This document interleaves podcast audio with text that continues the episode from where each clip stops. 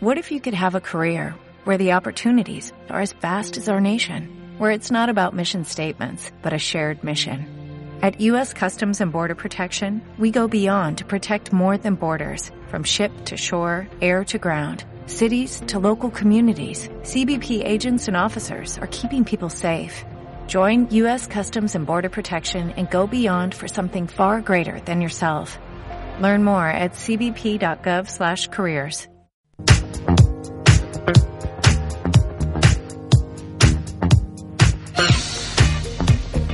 Amigos de Radio Santo Tomás, en los próximos 30 minutos aprenderás todo sobre economía, innovación y sobre cómo desarrollar tu propio negocio. Aquí comienza Mundo Emprendedor.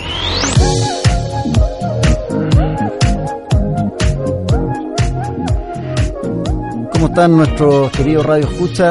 Les habla Guillermo Yáñez, soy director de la Escuela de Ingeniería Comercial de la Universidad Santo Tomás y les doy la bienvenida a un nuevo programa de Mundo Emprendedor.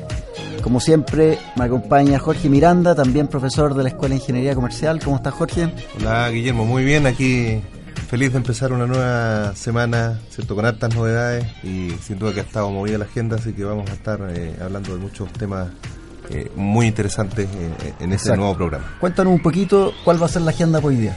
Bueno, vamos a estar hablando, en, como es tradición, ¿cierto? En, un primer módulo vamos a estar hablando eh, con el tema eh, respecto de temas de economía, en particular eh, sobre informes, el, comentado IMASEC, ¿cierto? Que ha sido recientemente publicado. También vamos a estar hablando de un informe del Fondo Monetario Internacional que también habla de el crecimiento y, la, y, la, y la, el desarrollo económico de Chile.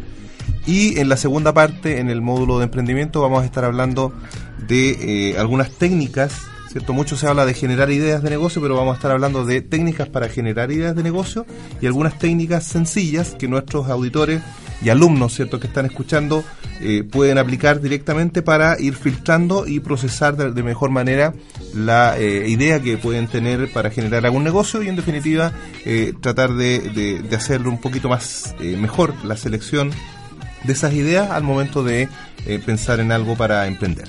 Ah, Así que vamos a estar hablando de esos dos temas en este programa de hoy. Excelente. Así, que, si te parece, entramos rápidamente en materia eh, con el tema de, economía, que, la verdad que ha estado intenso durante estos días. Exactamente. Bueno, eh, apareció efectivamente, como tú ya lo, lo anticipabas, voy a aprovechar también de recordarle a los radioescuchas que el IMASEC que se publica, en este caso el 7 de agosto, por lo tanto siempre la misma fecha todos los meses, corresponde al índice mensual de actividad económica de dos meses atrás. O sea, en otras palabras, lo que conocimos recién eh, el 7 de agosto fue el IMASEC de junio 2014. Y la variación normalmente que aparece en los medios de prensa y también en el mismo boletín del Banco Central se refiere, y en este caso, que la variación o el crecimiento del IMASEC fue de 0,8% uno de los más bajos desde el año 2010. Eso es en comparación a es en 12 meses, por lo tanto esto es anual, es en base al mismo mes del año anterior. Del año anterior, correcto. Y sin considerar en el fondo el efecto estacional. ¿De acuerdo? O sea, que, que en el fondo también hay un IMASEC eh, serie original que se llama y también está la serie desestacionalizada. Y esa serie desestacionalizada, fírmense bien, eh, cayó un 0,8, pero cuidado, esta vez respecto al mes anterior. Así que por favor, para que no se confundan, la serie desestacionalizada es la variación mensual respecto al mes anterior, que cae 0,8. Este Exacto. Eh, en cambio, el 0,8 de la serie original, que es lo que normalmente aparece en, publicación de prensa, es la variación en 12 meses. Bastante baja, es decir, considerando además que en el mes de junio de este año tuvimos un día hábil más que el año anterior. Eh, que normalmente eso golpea muchas veces, digamos, con tiene, Tiene un impacto, en este caso positivo, ¿cierto? Tener un día la, laboral... Debió haber sido mayor, ¿te eh, y resulta que no fue así, y por lo tanto esto ya da cuenta de un ciclo económico contractivo que está llegando, diría yo, a la parte más baja. O sea, esta, eh, si nosotros miramos un poco el ciclo económico, lo que significa producción, imaginémonos una curvita que va a serpentear, algo así como una pequeña montaña rusa, eh, y por lo tanto en un ciclo contractivo es cuando la curvita va hacia abajo y ya estamos llegando probablemente al, a uno de los puntos, vamos a ver cómo viene el, el IMASEC de julio y agosto, que serían yo creo ya los más críticos, y luego veamos cómo se nos viene la cosa a fin de año y probablemente ya recuperando en el 2015. Entonces ahí empezaría a mejorar. De hecho, las expectativas que se tenían eh, hasta antes de la publicación de este, de este dato de IMASEC eran eh, totalmente eh, opuestas, ¿cierto? Se, se, se, esperaba que eh, hubiese un crecimiento de, del, del IMASEC en este caso cercano, me parece que al 2%, ¿cierto? Sí, ahora de todas maneras, pensar, digamos, un crecimiento del 2% anualizado sigue siendo una cifra bastante pesimista. O sea, una economía como la nuestra potencialmente es capaz de crecer al 4,7%. Entonces, por lo tanto, hablar de cifras en torno al 5% podría ser considerado para Chile una noticia razonablemente buena y hablar de crecimiento del 6 o el 7, uno diría, wow, un momento, aquí estamos creciendo demasiado rápido.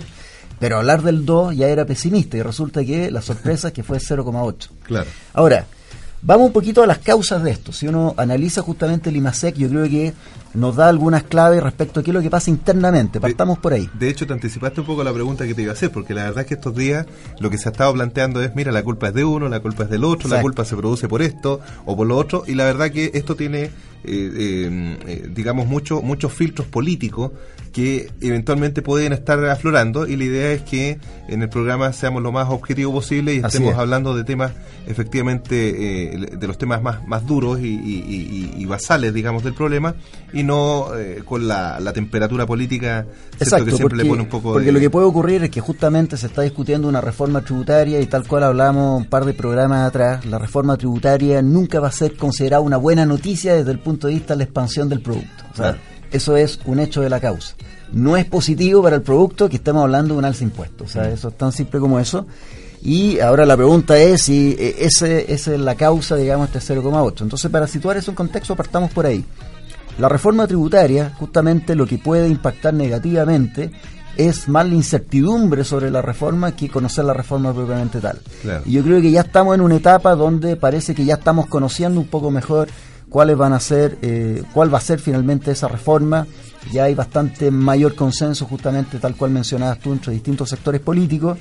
Y esa incertidumbre que se va eliminando eh, debería de alguna manera eh, ser un atenuante para pensar, digamos, en, en que esta sea, digamos, la razón por la cual vamos a crecer menos.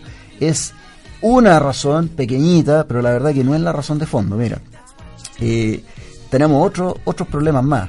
Chile tiene un problema a nivel de matriz energética, eso es conocido y lo sabíamos y lo habíamos comentado incluso hace varios programas atrás, nuestros costos, costos de energía eh, llegan a duplicar los costos de producción en algunos países vecinos, como por ejemplo Perú, Colombia. efectivamente, que tiene un costo de energía mucho más bajo. Y nosotros efectivamente tenemos una diferencia muy importante. Muy importante, y eso golpea la productividad. Y si uno mira el IMASEC, el sector manufacturero ha sido uno de los más golpeados negativamente, estoy hablando. Y lo que se viene a adicionar ahora con este es que ahí hay que empezar a poner ojo, sector automotriz y el comercio mayorista. Entonces, cuidado con esto, porque si el comercio se nos está frenando es porque ahora hay un freno en el consumo, que en general lo que ha mantenido la economía chilena muy dinámica, incluso durante la crisis financiera, fue precisamente el consumo. Y ahora el consumo se nos está debilitando. Y ahí entonces hay que poner una pequeña alerta porque ahí hay un tema adicional. Las expectativas, por lo tanto, de la gente respecto a estabilidad en el empleo, respecto a las perspectivas propias de lo que va a ser la economía, no es muy buena. Entonces, cuando uno frena el consumo, es cuando uno justamente está un poquito más cauto pensando que se nos vienen eh, épocas un poco más difíciles. De, de hecho, el, uno de los principales, por ejemplo, sectores que ha estado cayendo es el tema del comercio, en este caso automotor, por ejemplo. La, comercialización de autos se ha frenado de forma importante. hay que decirlo, había tenido un par de años muy, de gloria, eh, sí, o sea, con crecimiento histórico nunca antes visto.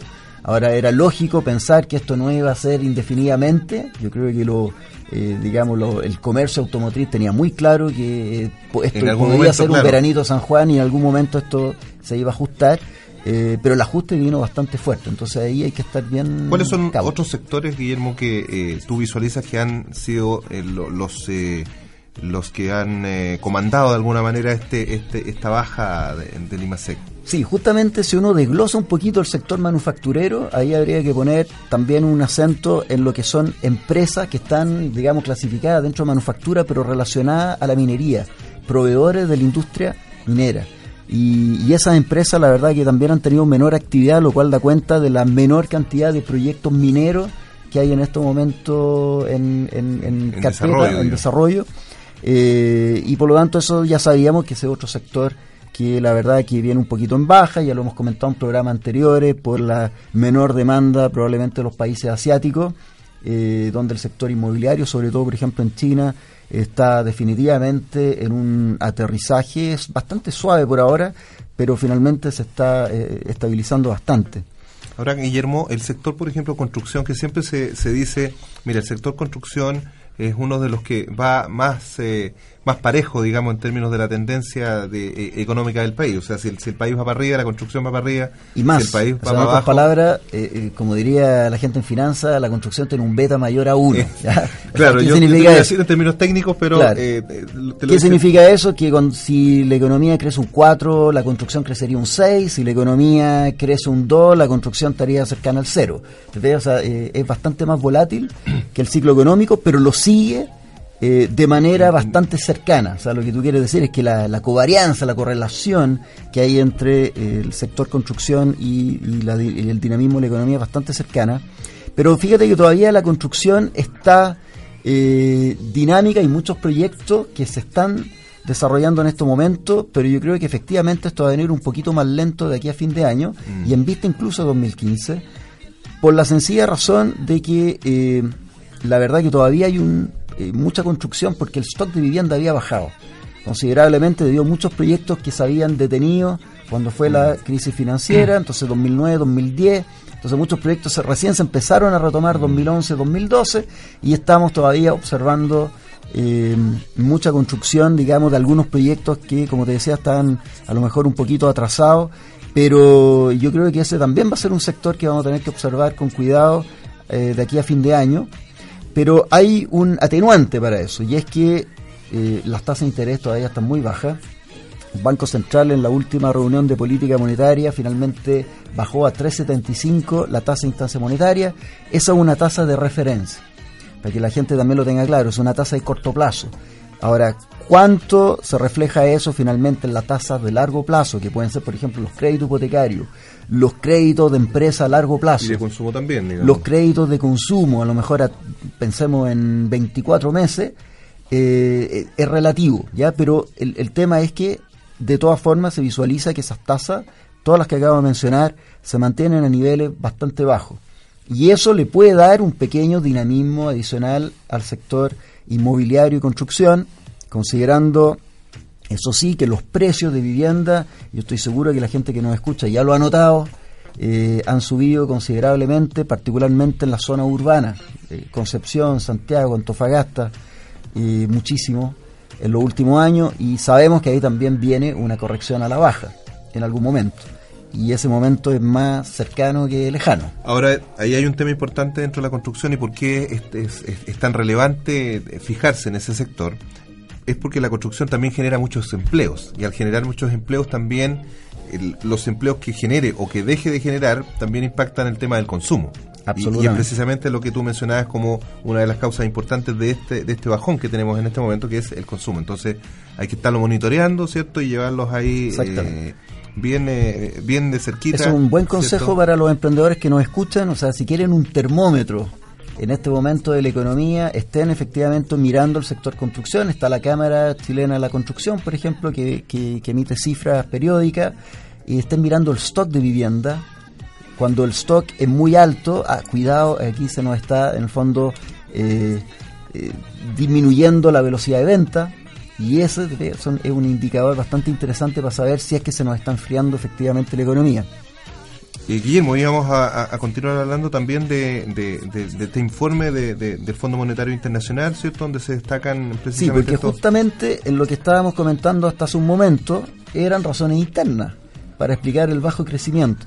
Pero lamentablemente también hay razones externas. Y el FMI, el Fondo Monetario Internacional, que yo le sugeriría a eh, que visiten el sitio www.imf, está en inglés en este caso, .org, imf.org, del Fondo Monetario Internacional, donde pueden ahí encontrar estadísticas e informes periódicos que emite el FMI, muy interesante, y en algunos casos el que les quiero comentar ahora, que son las perspectivas de la economía mundial que se actualizó el 24 de julio.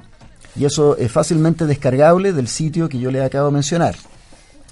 Eh, y en este caso, cuando uno analiza esto, que para que no se asusten, es un informe de 5 o 6 páginas, no es más que eso, miramos entonces las cifras, las proyecciones que hace el FMI, el Fondo Monetario, para el mundo, y para el mundo está proyectando para el 2014 un crecimiento del 3,4%. Entonces uno dice, eh, bueno, entonces Chile, ¿cuánto va a crecer este año? Entre 2,5 y 2,9%. O sea, en otras palabras, bajo el promedio. Bajo el promedio mundial. Pero ¿qué es lo que ocurre? Incluso si miramos la economía emergente, el crecimiento, la proyección del FMI para este año es 4,6%. Pero ¿dónde está el problema? En América Latina. Si miramos América Latina y el Caribe, la proyección de crecimiento para este año es apenas un 2%. Por lo tanto, en el contexto de América Latina y el Caribe, Chile va a crecer más que la región. Un poquito más. El problema es la región. ¿Y qué es lo que está ocurriendo en América Latina y el Caribe? Básicamente... Argentina. Eh, bueno, Argentina, Venezuela, que en el programa anterior estuvimos conversando con Alejandro Puente, problemas muy serios. Eh, Ecuador, que es una economía fundamentalmente petrolera, eh, que debería andar muy bien, pero la verdad que tiene también problemas estructurales, al igual que Bolivia, que también otro país muy rico en hidrocarburos, pero con serios problemas estructurales que van a andar muy débiles y ya se está notando fuertemente. Pero a esto se nos adiciona Brasil, que Brasil, por ejemplo, ya estamos pensando en un crecimiento para el 2014 cercano al 1,3%. Y México, otro país que había sido muy dinámico en la región, apenas 2,4%. Y digo México muy dinámico en manufactura y de nuevo, otro país productor de petróleo. Eh, y aquí viene el problema. Es decir, son los combustibles, son los commodities los que ahora están en una corrección a la baja, que fue lo que mantuvo América Latina muy dinámica en los últimos 5 o 6 años. Nos, pega a nosotros, digamos. Y nos está pegando a nosotros. Somos productores de cobre, eh, somos productores de derivados del cobre, algunos otros metales, litio, por ejemplo, eh, y por lo tanto eso nos está pegando fuerte. Entonces, ¿Qué es lo que ocurre? Este es un año muy malo para América Latina en su conjunto. Y ahí Chile no es la excepción, pero paradójicamente estamos en la parte superior del, promedio, si tú quieres, para América Latina. en otras palabras, estamos mejor que nuestros vecinos, pero es un año difícil y por lo tanto desde ese punto de vista eh, hay que considerar, por ejemplo, y aquí va, si quieren, otra pequeña recomendación, este tipo de informe, el FMI, el Banco Mundial, que son instituciones muy importantes, muy serias, el mismo Banco Interamericano de Desarrollo, si quieren también visitar su sitio web, eh, vean cuáles son las perspectivas internacionales que ellos arrojan y particularmente para la región de América Latina, para entender también que hay fenómenos regionales que también impactan este ciclo económico que estábamos comentando. Muy bien, eh, bueno, estamos haciendo Mundo Emprendedor, eh, estamos hablando sobre el tema de, economía, ¿cierto? Para nuestros auditores que se están incorporando recién a, la, a, la, a escuchar nuestro programa.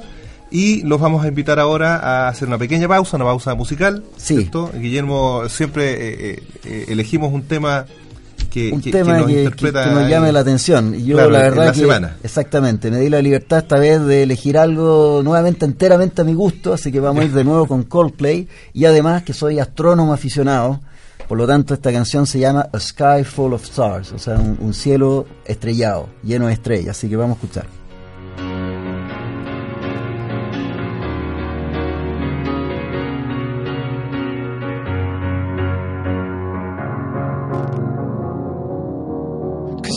sky, cause you're a sky full of stars.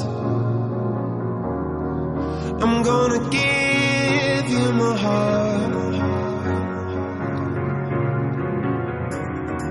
Cause you're a sky, cause you're a sky.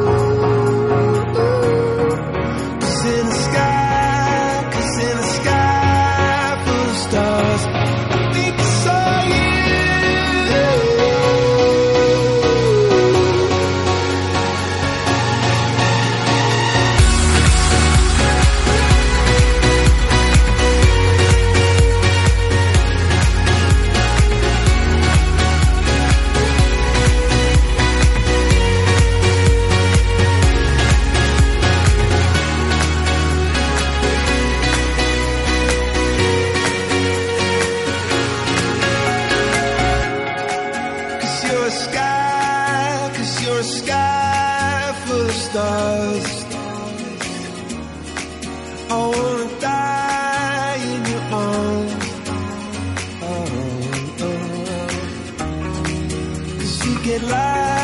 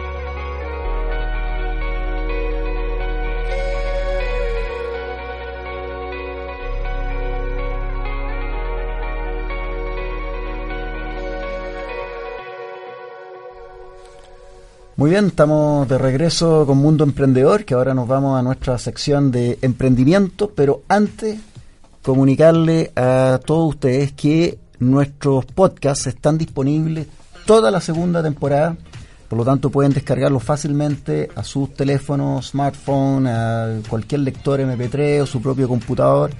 Eh, está en ebooks, esto significa www.ivoox.com ebooks.com y ahí yo les sugiero ir a la barrita eh, y De buscar búsqueda ahí, de ¿cierto? búsqueda y buscar Mundo Emprendedor y ahí entonces les va a dar la opción de eh, Mundo Emprendedor segunda temporada y ahí van a poder acceder a todos los audios de, de esta temporada y bueno, incluso algunos de ustedes a lo mejor ya están escuchando este programa eh, eventualmente también en formato digital.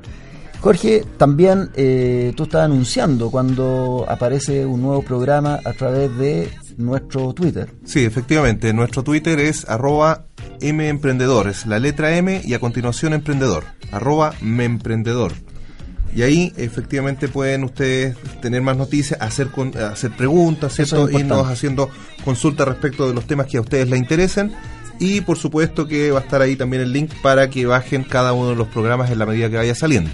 Recuerden también que nuestro programa sale a través de la señal eh, online de Radio Santo Tomás los días jueves, los días lunes y se repite el día jueves a las 18.30 horas. Ahí lo pueden escuchar online, pero si quieren descargarlo, lo hacen a través de la forma que les acaba de comentar Guillermo, que es eh, www.ebooks.com y buscan eh, Mundo Emprendedor. Perfecto.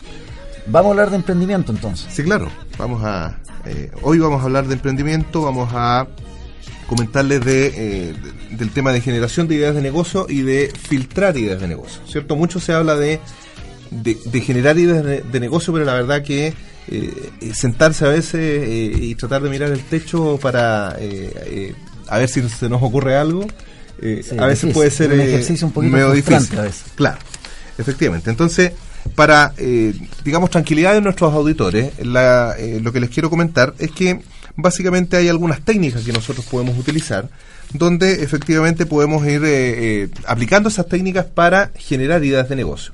Y también vamos a estar hablando de la utilización de algunas técnicas que son para, de alguna manera, para filtrar esas ideas de negocio y ver qué tan razonables son. Y así que, bueno, de eso vamos a, estar hablando en esta, en esta oportunidad. Lo primero que quiero comentarles al respecto es que cuando uno se refiere a eh, la generación de una idea de negocio, eh, lo primero que a uno se le viene a la mente es tratar de imaginar un producto o un servicio que no haya estado, eh, que no esté inventado, en el fondo. Claro. Y la verdad es que esa es una parte de la innovación. La innovación a veces eh, tiene que ver con la generación de productos o servicios que son eh, absolutamente nuevos, pero también la innovación tiene que ver con la modificación de ciertas, eh, de ciertas variables dentro de lo que ya está establecido para generar un nuevo producto, un nuevo servicio eh, en base a esas características diferentes que se tienen. ¿Ya? O a veces incluso buscar formas de ser más eficiente para seguir produciendo lo mismo, lo cual Efe- también puede Entonces, ser una innovación. Eso también es una innovación. O sea, para nuestros emprendedores no se desanimen si, si no se les ocurre un producto o un servicio nunca antes visto.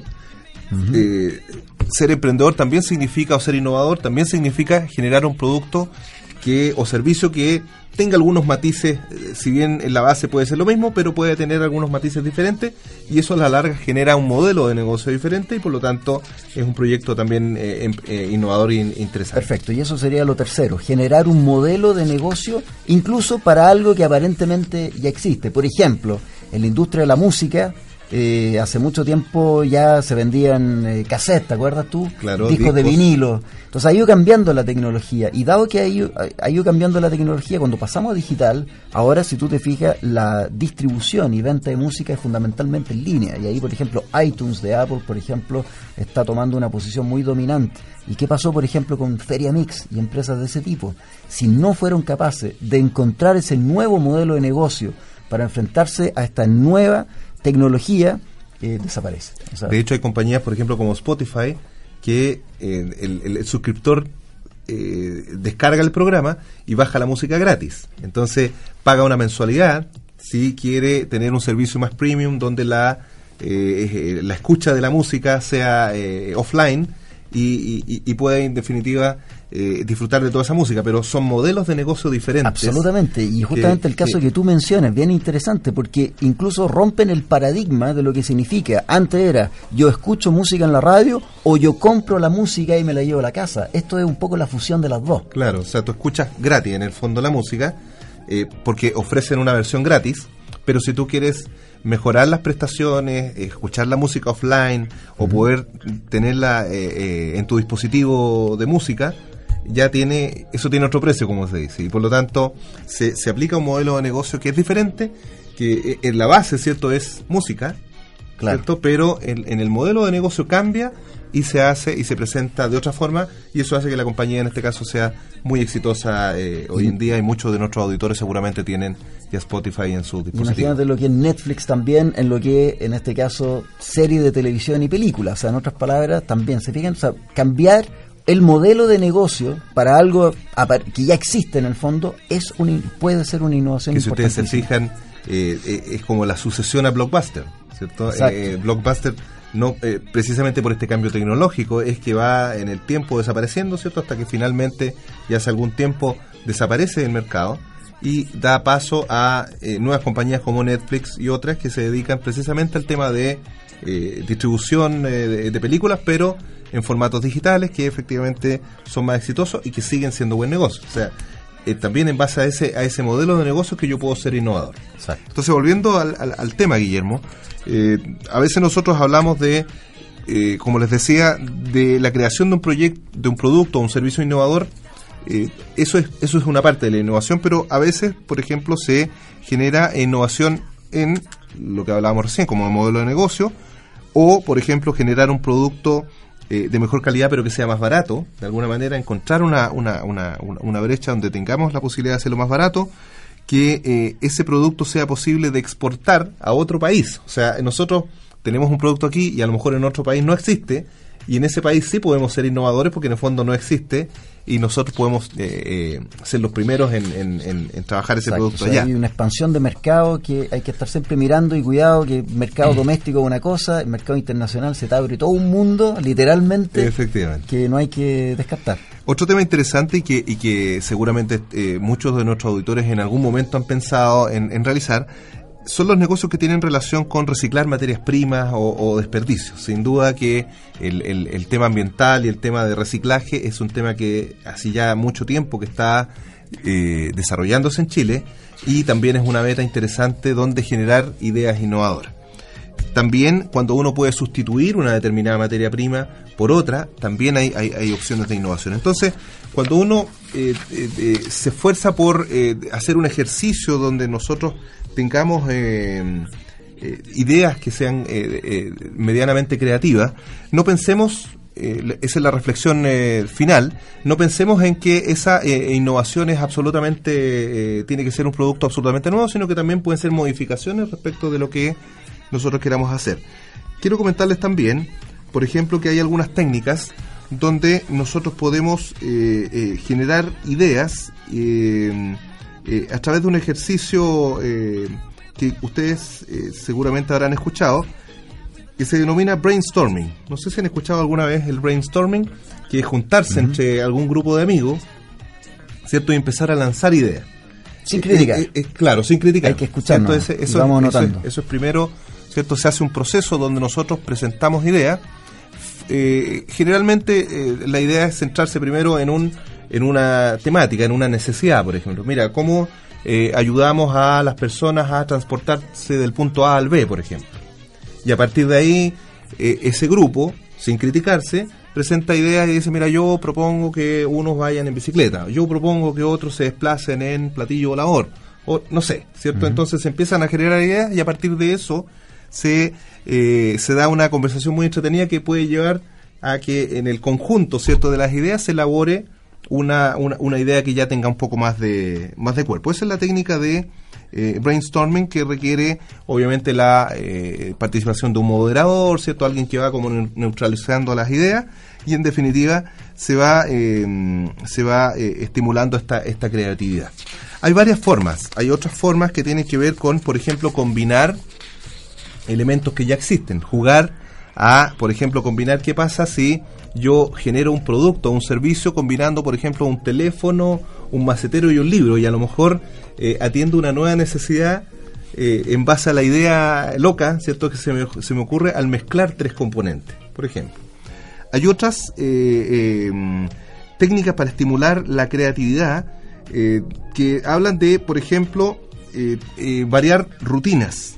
Este autor se llama Rafael Lamata y establece, por ejemplo, eh, todo un esquema donde yo nosotros variemos las rutinas, nuestras rutinas diarias. Variar las rutinas eh, de tránsito, por ejemplo, cambiarse, eh, irse por otra ruta, ¿cierto? Si usted, eh, si nuestros auditores van en metro, bueno, váyanse en la otra línea del metro, dense una vuelta más larga, o, o si van en, en- en- en auto, vayan en metro, o si van en metro, váyanse en auto. Eh, hacer una serie de variaciones, tomar fotografías, inventar historias respecto a los lugares o, o- o- o- o trayectos nuevos que están eh, visitando, y eso también eh, va estimulando de alguna forma la creatividad sobre los productos que se desarrollan. La próxima, en el próximo programa, Guillermo, vamos a estar hablando de eh, no solamente de, de- de cómo generar ideas, sino que de algunas técnicas para filtrar esas ideas y para en el fondo eh, procesarlas un poquito de manera que efectivamente sean ideas de negocio. Exacto. Entonces darle, darle eso como es muy importante. darle como un filtro, ¿cierto? Porque ideas locas hay en todas partes, pero la idea es que nosotros en este programa hablemos de ideas de negocio y cómo filtrarlas de alguna manera para que para que clasifiquen, ¿cierto? Y, y- y- y- y sean merecedoras de un desarrollo mucho más amplio que eh, sin duda que tiene que ser un plan de negocios o, evalua- o, o finalmente evaluar un proyecto. Entonces vamos a estar hablando en ese programa de cómo filtrar las ideas para, y algunas técnicas vamos a ir también a presentar, para, eh, eh, en definitiva, tener eh, ideas un poquito más procesadas y que realmente sean ideas de negocio. Excelente. Eso. entonces para el próximo programa, así que estén muy atentos porque yo creo que ese punto es muy, muy importante. Así que, bueno, se, eh, ya se nos pasó todo el programa, claro. así que Por lo tanto, le damos la gracias a todos quienes han estado con nosotros y por favor estén atentos al próximo programa. Muchas gracias. Y visiten nuestro Twitter, arroba memprendedor, para que eh, puedan eh, recibir información sobre nuestro programa y también eh, escribirnos si tienen alguna consulta o, o, tema que ustedes quieran que nosotros discutamos eh, en el programa. Muchas ¿Ya? gracias. Hasta la próxima semana.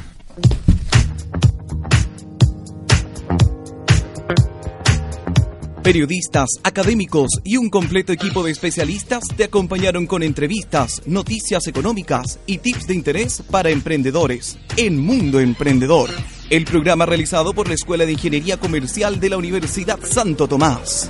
Te esperamos en una próxima edición.